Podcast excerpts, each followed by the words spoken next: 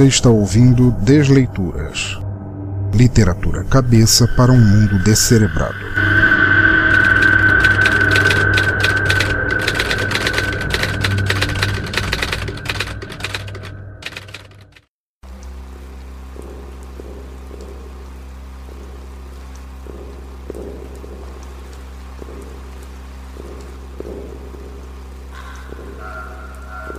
O Gárgula, por Alexandre T. Silva.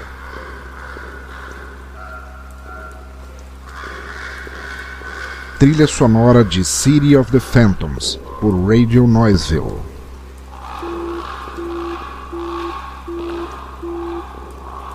Era um apelido imposto, estúpido, mas lhe servia satisfatoriamente bem. Para alguém que há tempos abandonara a promiscuidade do contato, da imunda proximidade, era tão bom apelido quanto qualquer outro, e, como tal, gárgula seria enquanto houvesse o que observar, qualquer parapeito sobre o qual se debruçar. Aposentados, taxados, largados, esquecidos, apodrecidos, eram tantos assim, quem poderia censurá-los?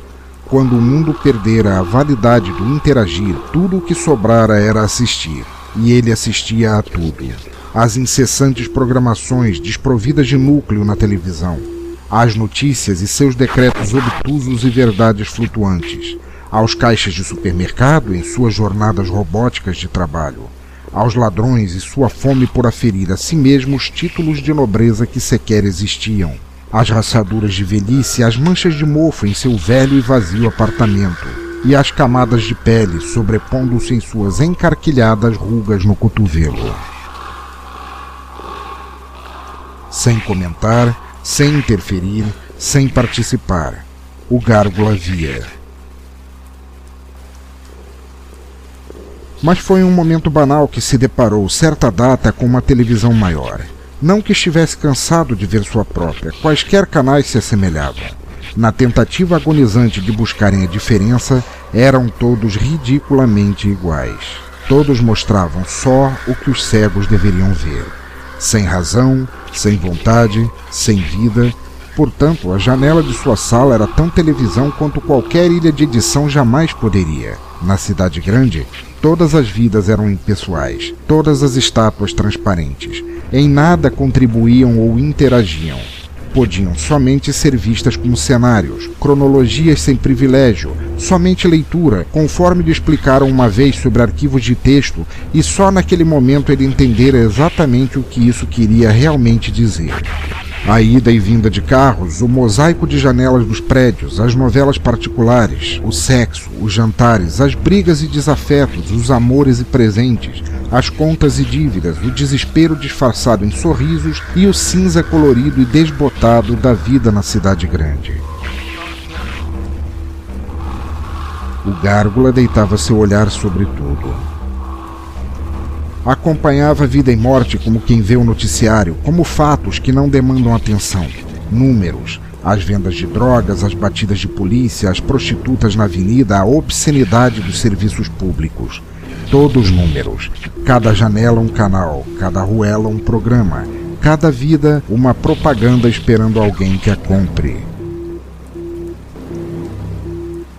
O que havia acontecido com as pessoas, ele pensava para onde havia ido a vontade de viver. Pessoas já tiveram o mundo inteiro a percorrer, mesmo que sem sair do lugar. Suas palavras viajavam, podiam estar aqui, mas suas mentes mantinham um sério olhar sobre o futuro, o passado, os desejos e aspirações de mudança, evolução. Moviam, criavam, lideravam, seguiam, ao menos abandonavam a inércia, esperavam um lugar ou um destino melhor que serem tratadas como sardinhas, enlatadas, cada uma com sua idêntica função, cada função servindo a outro alguém, cada alguém no fim da corda, tão vazio de propósito como no início da mesma corda que o servia sem pensar.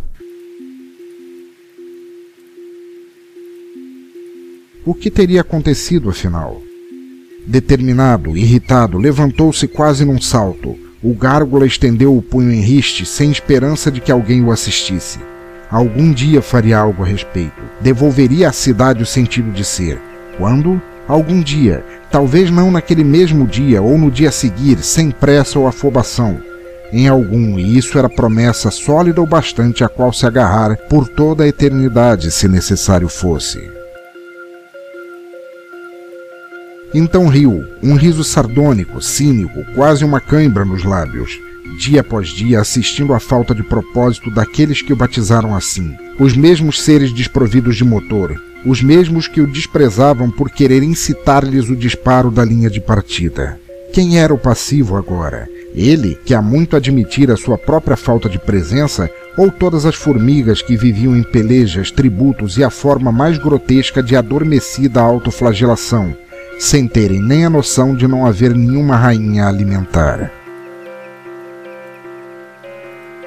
Estátuas, todos, marionetes de uma cidade sem alma, de um mundo desmorto. Ocos, pedras, inócuos, falecidos mas algum dia seria diferente.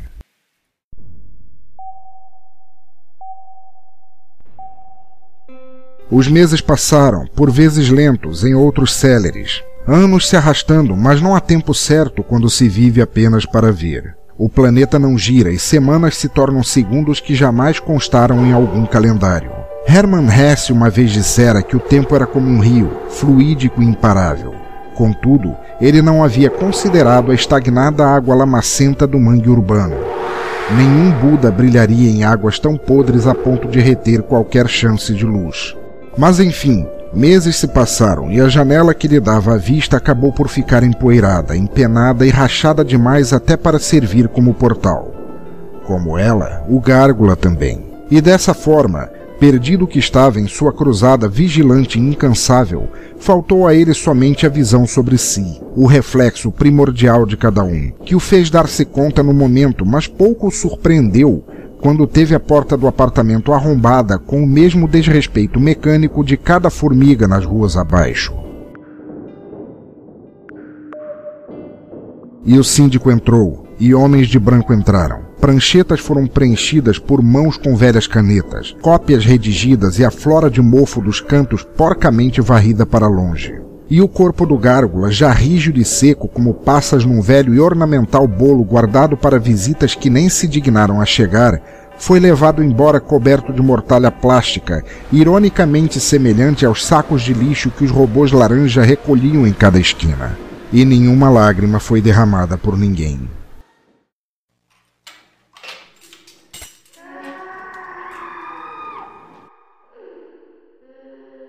Mas ele ainda via, nunca lhe disseram que não poderia, quem lhe tiraria dali para frente esse direito? Tinha agora novos olhos, via mais longe, estava mais longe, mas vendo de tão perto. A janela era sua, a cidade era sua. Sua morte não havia sido de forma alguma infeliz.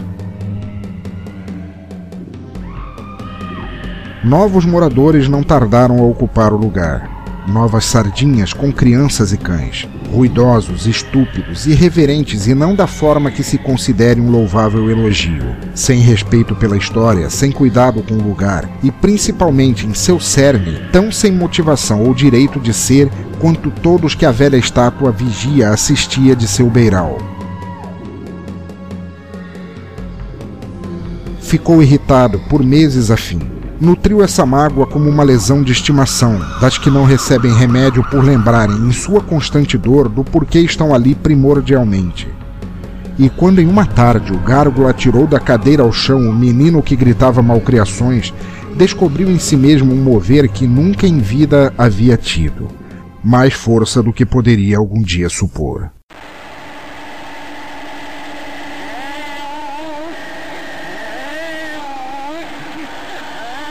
Treinou o mover, encantou-se com sussurrar, formou-se em dominar, arrastar, possuir, e deu asas por semanas a esse mover até que as sardinhas se foram, assustadas demais para olhar para trás. Sentiu-se vivo pela primeira vez, feliz de perceber como a inércia podia despertar tanto movimento em alguém, bem depois da vida passar. Tendo descoberto viver em sua morte, estava longe de sentir-se triste ou só. Tinha treinado bastante para fazer valer sua vontade onde quisesse, o bastante para afogar um planeta inteiro nela se quisesse, dobrar cada membro daquele cenário todo se quisesse. Vagou até a janela, Rangeu um riso contente, tanto ela ao ser aberta quanto ele ao se estender, mas não havia ninguém por perto para ouvir. Olhou então para o conjunto seco adiante, o mosaico urbano sem fim, personalidade ou motivação, e descobriu, saltando num ímpeto repleto do desejo de dar vida ao mundo dos mortos funcionais, que havia finalmente aprendido a voar.